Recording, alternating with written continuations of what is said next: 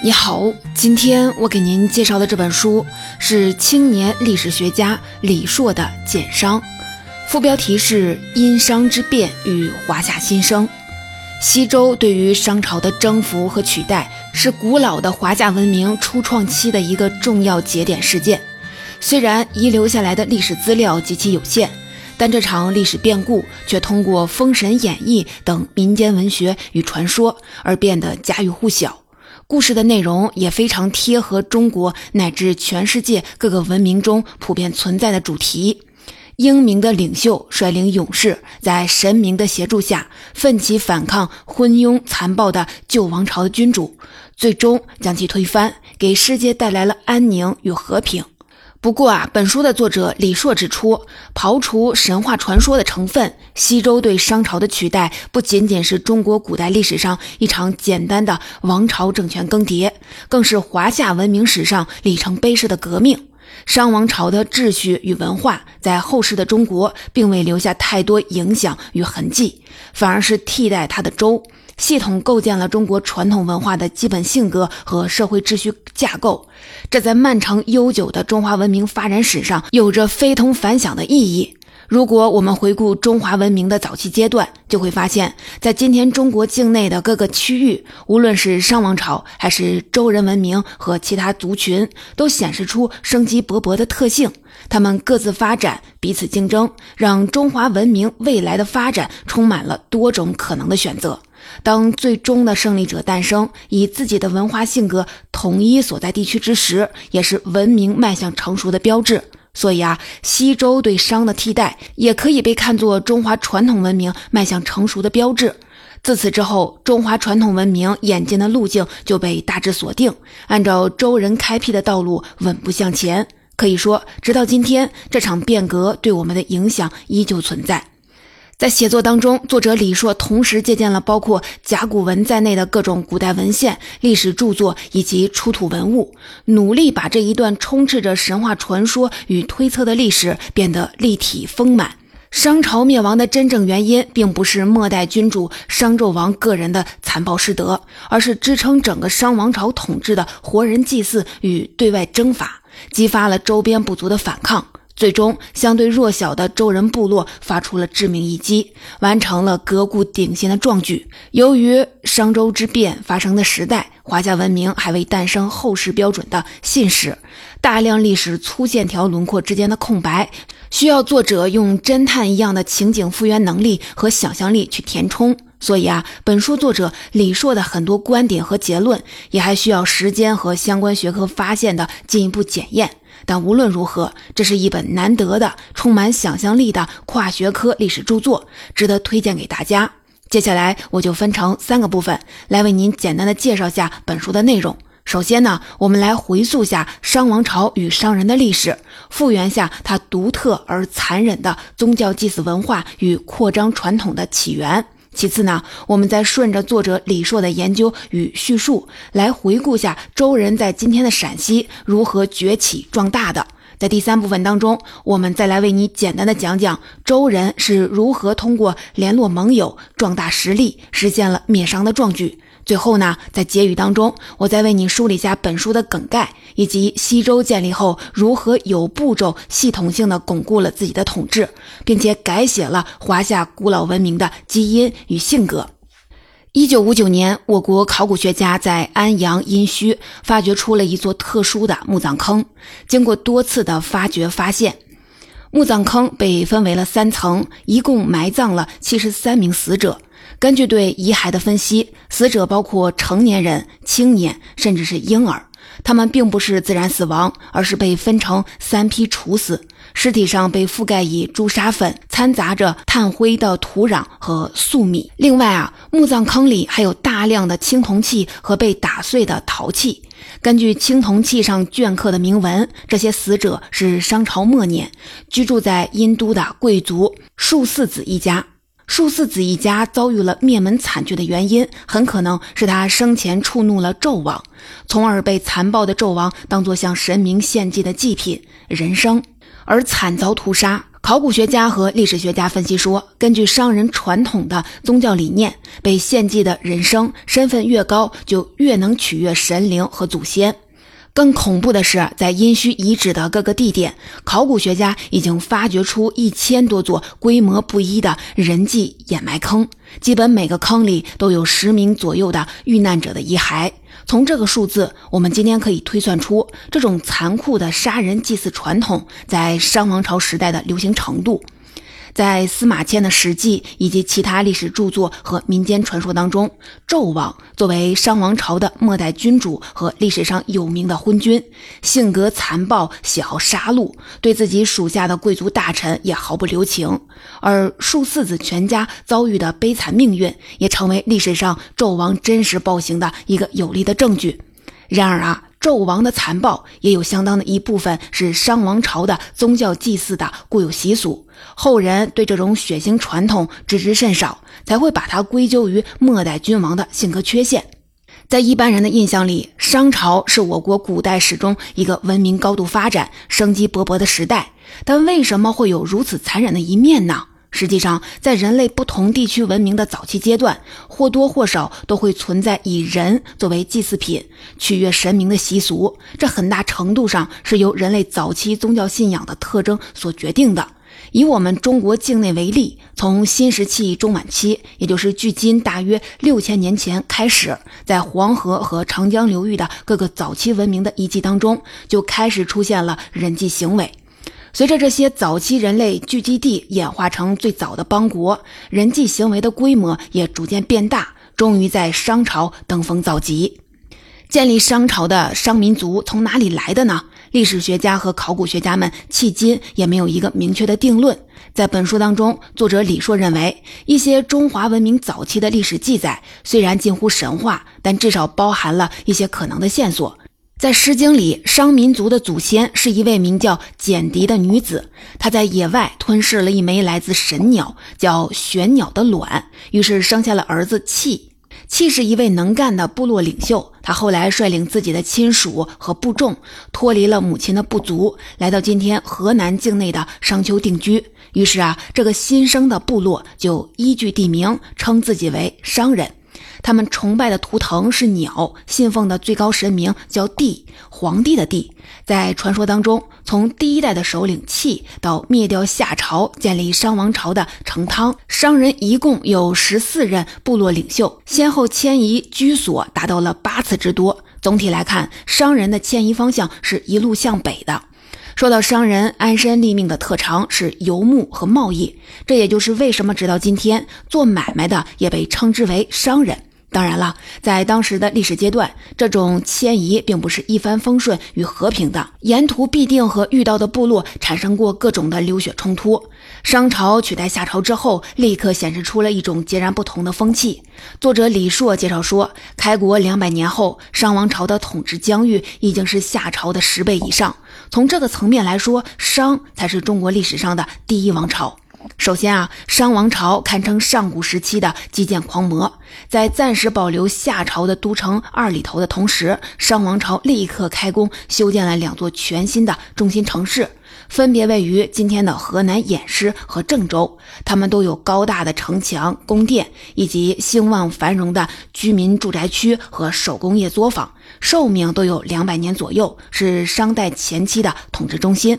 此外呢，商民族在迁徙之余，逐渐发明了自己的文字。这套文字不仅用来交流与记事，也被刻在了龟甲和其他兽骨上进行占卜。这就是我国最古老的文字——甲骨文。随后呢，商王朝开始了迅猛的对外扩张。由于自身多次迁移，又擅长贸易，所以商人对于早期中原核心文化区以及周边的地理环境非常的熟悉。商朝的军队可以做长期行军，远征遥远的周边部落，往返一次要花费几个月之久。另外呢，商人进一步发展了青铜铸造技术，也带来了粟和小麦，让自己的农作物生产结构更为均衡多样化。先进的农业和冶炼技术，意味着商朝军队能够拥有碾压对手的兵器，以及支持更多人口和兵员的粮食。所以啊，商王朝的势力很快就扩展到了山西和湖北境内。大约从开国后七十年起，在偃师和郑州这两座早期商朝中心城市里，就出现了宗教祭祀中大规模杀戮活人为祭品的行为。作者李硕综合了现有考古和历史学研究成果，得出结论说，在当时的社会文明水平下，人祭是一种快速构建族群自我认同的宗教仪式。简单来说，使用活人做祭祀的一方是作为统治者和霸主的商人族群，而被当作祭品被牺牲的，则是被征服和统治的一方，也就是身份低下的外族人。通过战争征服周边民族，再把俘虏当作祭品献给自己的神明和祖先，这种行为同时是商民族显示自身优越性和统治资格、获取神明保佑的方式。和后世大多数宗教不同，商人的世界观和宗教的道德观非常的独特。他们认为世界是冷酷的，充斥着暴力和不确定的因素。自己信奉的鬼神和祖先只会和自己沟通，他们没有明确的善恶观念，会随时随意的给人类降下灾祸。所以啊，为了让鬼神和祖先满意，必须频繁地开展宗教祭祀活动，以活人作为奉献，才能让他们满意，继续的庇佑自己。王朝的扩张必然给早期的国家带来更多的征战和行政管理工作。所以啊，客观上必须增强王权，让新兴的早期国家如同伸之使臂，统一协调行动。在这种情况下，代表世俗行政管理的王权也就逐渐压制了代表神权、掌控宗教活动的祭祀集团。所以啊，商代的活人祭祀仪式也逐渐的被王室所垄断。可以说，人祭和战争成了维系商王朝统治和权威的两根支柱。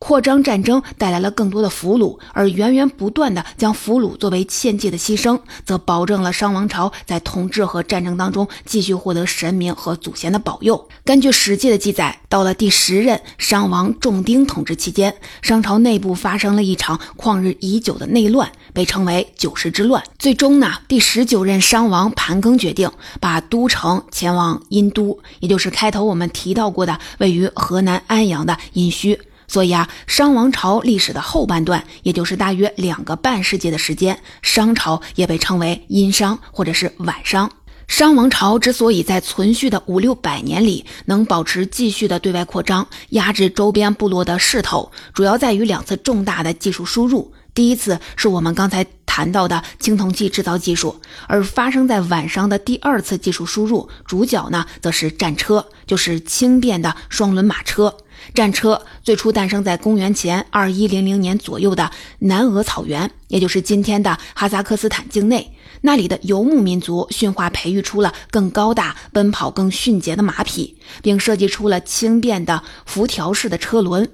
稍后，在欧亚大草原上，一种使用多种木料制成、威力更大的弓——复合弓也就出现了。战车和复合弓的结合，顿时掀起了一场军事革命。能够迅速地掌握这两项技术的文明，就能够在战争当中拥有碾压性的优势。二零零一年的年初，考古工作者在殷墟发现了一座贵族墓葬，墓主人是一位在对外战争当中阵亡的贵族男性。根据出土的铭文，他的氏族被称为亚长。在墓葬当中，考古学家发现了大量的青铜兵器，比如说长矛、戈、大刀，以及被称为钺的青铜大斧和青铜铸造的箭头。另外，墓里还有六件战车上用于操纵缰绳、解放双手的用具，叫做弓形器。这说明墓主人麾下至少拥有六辆马拉战车。当然了，在亚长的墓穴当中，也有被杀死后强迫殉葬的人，人数多达十五名，其中有一名女性，很可能来自东夷，也就是今天的山东地区。这说明亚长可能生前参加过商王朝远征东夷的战役，带回来了一些俘虏。最终在亚长的葬礼上，这些人被杀死，作为了陪葬。在第二十二任商代君王武丁继位之后，商王朝的对外扩张很快就迎来了一轮全新的高峰。这一次扩张的主要方向是西方的晋南和关中盆地。对于新晋征服的地区，不仅要选派贵族建立诸侯国领地来实施统治，也要对新晋征服的各部落进行怀柔，把他们变成商王朝的附庸，平时交纳贡品，征战时出兵支援。一九八五年以来，考古学家在今天西安市灞桥区的老牛坡发现了一座规模巨大的商代城市遗址。根据出土文物和甲骨文综合判断，这里很可能就是商王武丁分封的诸侯国崇国的首都。崇国的统治者爵位为侯，也被称为崇侯。第一代崇侯名字叫虎，老虎的虎。说到这里，可能看过《封神演义》的用户就都能想到了。在小说当中，商纣王手下有一个助纣为虐的奸臣，叫做崇侯虎，曾经啊为纣王修建露台。在史记当中，也正是因为这个崇侯虎的诬告，让纣王决定把周文王周昌囚禁在羑里。当然，根据今天的考古发现，崇侯虎建立崇国的年代在商王武丁时期，比周文王早了将近两百年。诬告周昌的那个崇侯，可能啊是他的子孙。不过，由于崇侯虎的名气太大了，所以在后世的历史记载和民间传说里，也就直接用崇侯虎来指代历代的崇侯了。崇国的作用在于充当商王朝抵御外来入侵的盾牌和对外扩张的桥头堡。崇国建立后，就为商王立下了一件大功，那就是招降了一个北方的山地部族。由于生活在今天陕西周原地区，而被称为周人。然而，崇侯和商王没有想到的是，这个自称为周的部落，最终变成了灭亡自己的掘墓人。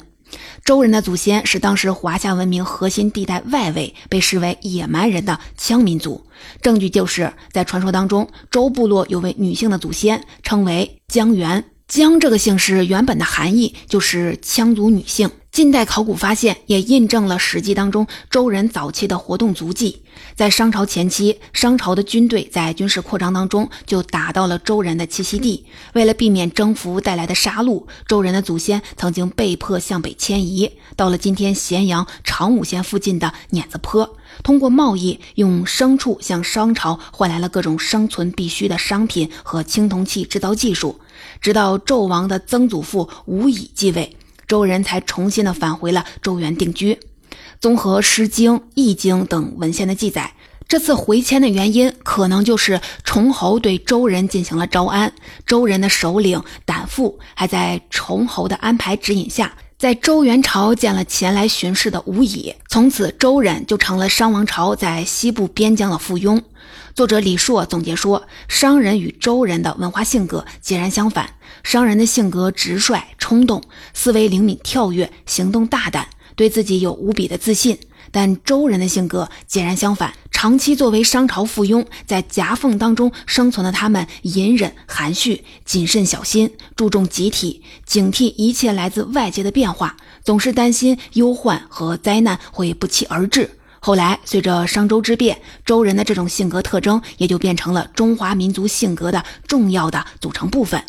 虽然《诗经》曾经歌颂胆父早早就有了取代商朝的志向，所谓“居其至阳，时时减伤”，但这只不过是一种后世的美化。周人非但没有正面挑战商朝的实力，而且还为了获得商王的认可，要肩负沉重的义务。这种义务就是定期的捕捉周边的羌人，献给商王，用来作为活人祭祀的牺牲。虽然商代的甲骨文献已经随着商朝的覆灭而被销毁殆尽，但对于这件事儿，《易经》中还是留下了诸多的记载。比如一个“福”字就在其中频频出现。后世的甲骨文研究专家就考证说，这个“福”字在甲骨文当中形状如同一只手抓住一个婴儿，和俘虏的“俘”其实是同一个字，意思呢就是俘获，而且特指捉来用作献祭的人。而作者李硕认为，“福”字之所以在《易经》当中频繁的出现，就是周人需要经常的占卜来预测每一次出征作战的手气。目的呢，就是尽量的多抓俘虏献给商王。在这种为宗主持续的掠夺人口的战争当中，周人的实力逐渐壮大，也逐渐变得骁勇善战。胆父的儿子季历甚至能迎娶一位来自商朝的公主作为妻子。虽然这位妻子不是血统高贵的王族，但说明周人渴望通过联姻借势立威，接受商朝的教化。一转眼，时间已经来到了周文王周昌在位的时代。根据陕西周代遗址出土的甲骨文显示，此时由于周人的地位不断上升，文王不仅能够觐见前来巡视的纣王，还获得了押送俘虏前往殷都的机会。在殷都，周文王从商朝贵族那里学习到了一种当时的高科技——六十四卦占卜技术，也就是易卦。和传统的甲骨占卜相比，易卦只需要使用几十根草棍进行数字推演就可以，相对是简单。在此基础上，文王试图自行发展出一套更完善复杂的预测体系。然而啊，天有不测风云，在殷都居住了一段时间后，他就被纣王投入了有里监狱，差点也被沦为被献祭的活人祭品。前面已经提到过，周文王这场牢狱之灾是由于崇侯在纣王面前的诬告，但真相究竟如何，现今已经无法考证了。作者李硕根据甲骨文资料提出了一个解释，说文王因为主动结交了当朝贵族纣王的叔叔其子，可能卷入了商王朝内部的权力斗争，因此啊，就招来了灾难。周文王在监狱里待了多久呢？古代的文献当中说法不一，有的说是三年，有的说是七年。后世的一些思想家还称赞文王在监狱当中镇定自若，坚持完成了《易经》的写作。但实际上，真实情况可能就是由于身处监牢，又不断的目睹同监狱的囚犯被当作祭祀的牺牲品，文王就对自己的未来产生了深深的忧虑。而人在这个时候，往往会拼命的寻求对命运的掌控感。哪怕是一丝也是好的。这种恐慌很可能是文王在监狱当中努力的写作和频繁的占卜进行验证的最大动力。所以啊，《易经》当中的坎卦和困卦的内容大多与牢狱生活相关，估计呀也来自文王的囚禁当中所见所闻。不过啊，周文王的最终获释和他日夜不停的占卜啊关系不大，却要归功于周人贵族的上下打点和游说。根据《易经》的记载。德系父亲被囚禁后，文王的儿子们也都来到了殷都，到处的找关系，力争让父亲获释。有意思的就是，《封神演义》里著名的反派被后世描绘为狐狸精的苏妲己，可能还为文王的获释出过一份力呢。作者李硕从《左传》和《史记》里分别发现了一段史料。苏妲己是商朝附庸小国苏国的公主，纣王讨伐苏国，苏国国君被迫降服，把她献给了纣王。在周武王灭商后，苏国的国君苏奋生还得到了武王的重用。作者李硕分析说，有一种可能就是文王的家人通过苏国国君的关系贿赂了妲己，最终见到了纣王，献上了各种珍宝和贡品，促成了文王的获释。另外啊，商朝灭亡后，纣王的儿子。武庚继续的留在殷都，担任周朝的附庸，治理降服的商人。而这个武庚很可能也是苏妲己的儿子。文王获得自由后，又发生了两件事情，坚定了他灭亡商朝、取而代之的决心。第一件是他从自己苦心创造的《易经》占卜的体系当中得出了一个结论：世间万事万物的规律都是周而复始的。既然曾经弱小的商部落可以取代夏朝，变得无比的强大。那么，同样，眼前强大的商王朝也可以被相对弱小的反抗者所推翻。另外啊，鬼神不可能无限的庇佑一个固定的王朝或者是部族，他们随时可以更换垂青的对象。而第二件事儿就是儿子伯邑考的惨死。读过《封神演义》的用户可能都知道，在小说当中，伯邑考因为拒绝了妲己的勾引，而后被后者诬陷，从而让纣王下令把他做成了肉饼，赏赐给了文王，强迫他食用。然而啊，作者李硕认为，在历史的现实中，真相却是纣王一方面为了笼络文王，给了他一个方伯的外围诸侯的头衔，而另一方面，纣王又按照商朝血腥的人祭宗教传统，举办了一场高规格的祭典，作为册封仪式的组成部分。在祭典上，纣王下令杀死了身份高贵的伯邑考，当做祭品，然后命令全体参与者分享。无疑啊，周文王本人和其他在印度的亲族都被迫参加了祭典，行礼如仪。在这场血腥的祭典完成后，纣王允许周文王父子返回封地，继续为自己效力。不过啊，在离开之前，文王在殷都遇到了辅佐自己完成灭商大业的重要人物。听到这里，大家肯定会说姜太公终于出场了。没错啊，不过由于商周之际历史资料的缺失，我们对他早年的经历所知不多。姜太公，他的姓名啊叫姜尚，又叫吕尚。前面说过，姜这个族姓是羌民族特有的，但在当时族姓只能称呼女子，不能用于男子，所以姜太公应该属于羌人中的某个吕氏部落。在《史记》里，司马迁说姜太公的故乡在东海，也就是今天的山东。这其实啊是一种误传，原因是西周建立之后立下了卓越功勋的姜太公被册封到了山东，所以误导了司马迁。那么在遇到周文王的时候，姜太公在干什么呢？史书上说他在殷都当屠夫，在当时这是一个非常低贱的职业。我们前面说过，为了祭祀鬼神和先祖，商王要频繁的举办各种祭典。祭典上的牺牲，除了活人，还有大量的牲畜。一九八六年，考古学家在殷墟宫殿区的附近发现过一个巨大的废弃的骨料坑，里面全是猪、牛、狗等动物的骨骸。这些骨骸就是历代商王祭祀的遗物。同时呢，在骨料坑的旁边，还有一些小型的墓葬。墓主人可能就是这些从事屠宰工作的人。作者李硕分析说，在《易经》魁卦里有一段混乱和诡异的记载，仿佛描述的就是文王和姜尚在殷都屠宰场附近的街巷当中相遇的场景。虽然细节不得而知，但姜尚和文王一见如故，并达成了共识。姜尚的女儿宜姜成了文王之子周发，也就是后来的周武王的妻子。作为交换，姜尚不仅要为文王未来的军事行动出谋划策，还要回到自己的故土去游说自己的羌人同胞，参加文王未来的反商军事政治的联盟。在一起返回周国领地后，姜太公就开始紧锣密鼓地开展工作了。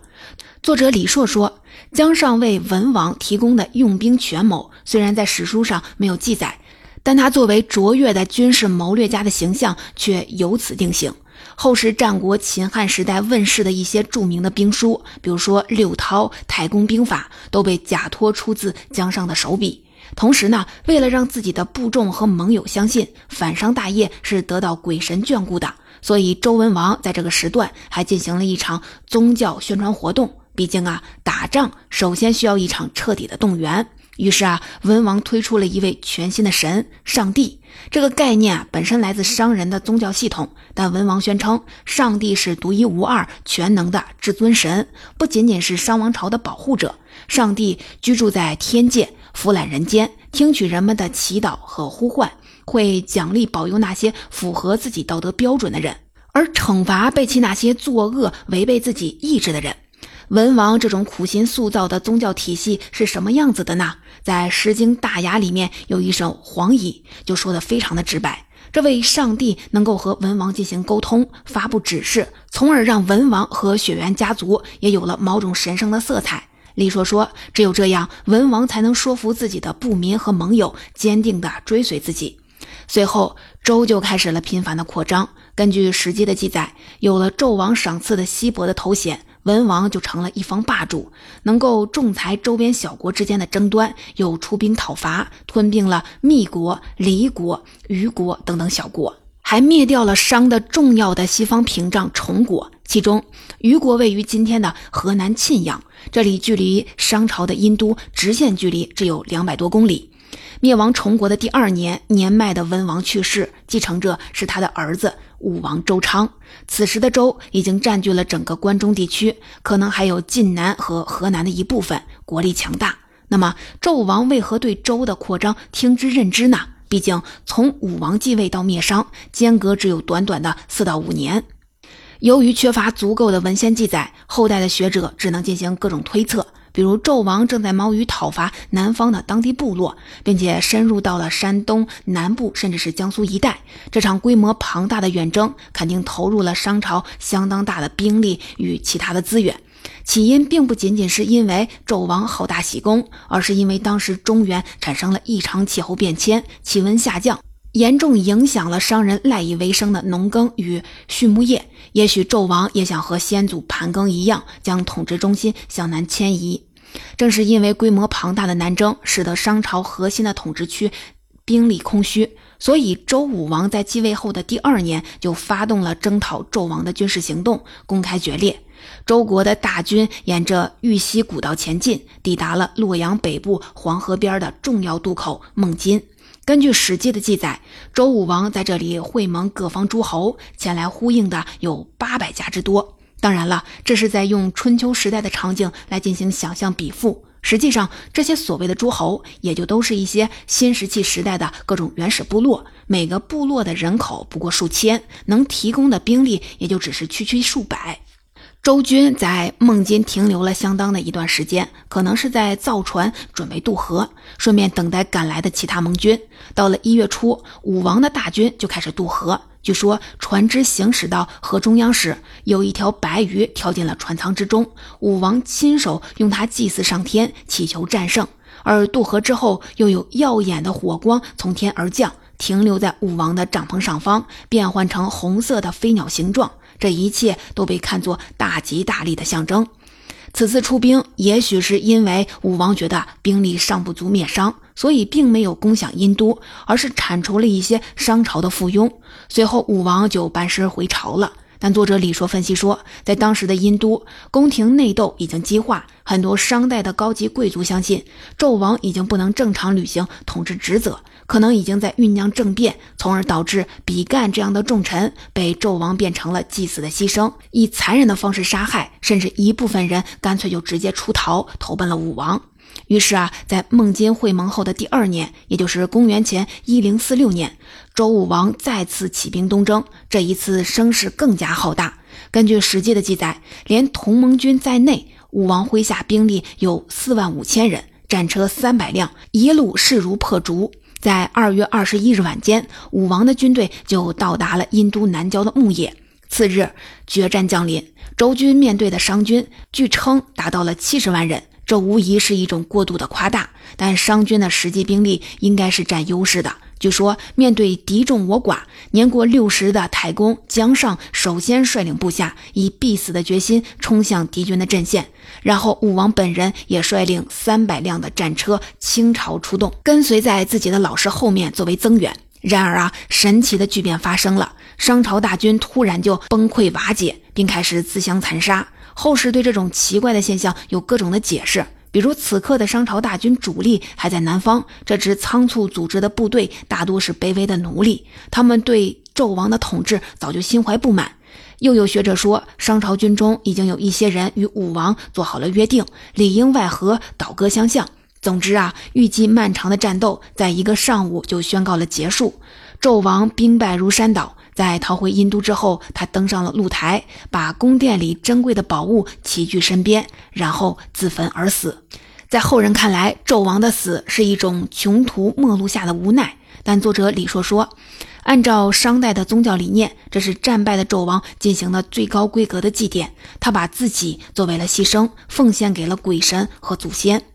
总结这本简商的主要内容，就大致为您介绍到这里。本书作者李硕综合了包括甲骨文在内的各种古代的文献与历史记载，以及考古学研究报告，努力还原了商周之变这个中国古代历史上重大事件的全过程。作者的笔触如同一部高精度的电影镜头，带领我们掠过了千年的时光，从规模宏大的商朝殷都，再到周人栖息的茫茫周原，展示了商人和周人这两个性格与习俗截然相反的部落各自崛起与争霸的全过程，重演了一部三千多年前中华文明早期的史诗画卷。作者李硕说：“牧野之战的胜利虽然让武王的大军能够进入殷都，但这仅仅只具备了某种象征性的意义。之后，刚刚建立的西周王朝耗费了漫长的时间与精力，才对商王朝旧有领土实现了有效的控制，重新安置了商王朝数量众多的移民，并出台了全新的宗教、政治与社会制度。”可以说，商周之变不仅仅是中国上古历史上一次重大的王朝更迭，更是中华文明发展史上最重要的升级重置。根据史书记载，在灭商的第二年，周武王就骤然去世，享年四十五岁。武王的弟弟周公旦成为摄政大臣，辅佐年幼的周成王进行统治。可以说，周公旦是西周政治与社会制度的首席设计师。周公主政的前三年，主要是平定了一场周王朝内部贵族勾结商朝残余势力的叛乱。随后呢，开始分封周王的亲族与灭商的功臣到各地当诸侯，防止商朝势力死灰复燃，巩固周王朝在各地的统治。这就宣告了西周至春秋战国时期最为重要的政治制度——封建制的诞生。其次啊，为了彻底的向天下宣布神明也遗弃了被灭亡的商朝，周公实现了武王的遗愿，拆毁了殷都。并在原有的都城镐京之外营建了第二个都城洛邑，也就是今天的河南洛阳。一九六三年，在宝鸡，考古学家们发现了一件古老的青铜器盒尊，上面的铭文里有一句“逾期宅兹中国”。意思就是我就要居住在这里，这里就是天下的中心。这也是中国这个支撑中华民族文明的核心概念，第一次出现在历史文献当中。尽管它当时的定义还仅仅只限于西周王朝能够直接统治的河洛与关中地区。根据文献资料显示，周武王曾经想过，在洛邑建成后，按照商代习俗，将大批商朝移民作为牺牲奉献给神明，来保佑新都城的长治久安。但周公并没有遵从这个决定。在周公看来，如果这样做，首先是一种无法接受的残忍，会失掉商朝移民的拥戴；其次，周代的新宗教观念还没有完全成型，而商朝那一套人祭宗教的理念也不能被重新的拿出来使用。所以啊，他提出治理天下固然要敬重神明，但世俗的规范也必不可少。这个周公构建的规范，就是构建日后中华传统文明的关键概念——德。在周公乃至后世的历代王朝的统治者眼里，德是所有人在世间生活的都必须遵守的道德伦理原则与秩序，包括忠正、谦逊、宽宏、温直等等。天上的神明会不问身份和种族，保佑所有有德之人，一起惩罚那些失德之人。所以啊，在洛邑新城的落成典礼上，往日恐怖的集体人祭消失了，取而代之的仅仅是猪、牛、羊这些寻常动物。在各种周代的文献记载当中，几乎所有关于商代人祭宗教传统的记载也都被仔细的抹去，那种残酷的行为被重新解释为纣王个人的残暴。同时呢，周代王室贵族还被鼓励和商代贵族移民通婚。通过这种柔性文化融合，消除潜在的反抗隐患。自此，周朝所开启的礼乐文明，逐渐取代了商朝以人祭为基础的鬼神文化。由周公首创、孔子发扬光大的人本主义精神，也代替了商朝几百年来的宗教神秘主义。两者叠加在一起，成为了支撑中华传统文明的基石。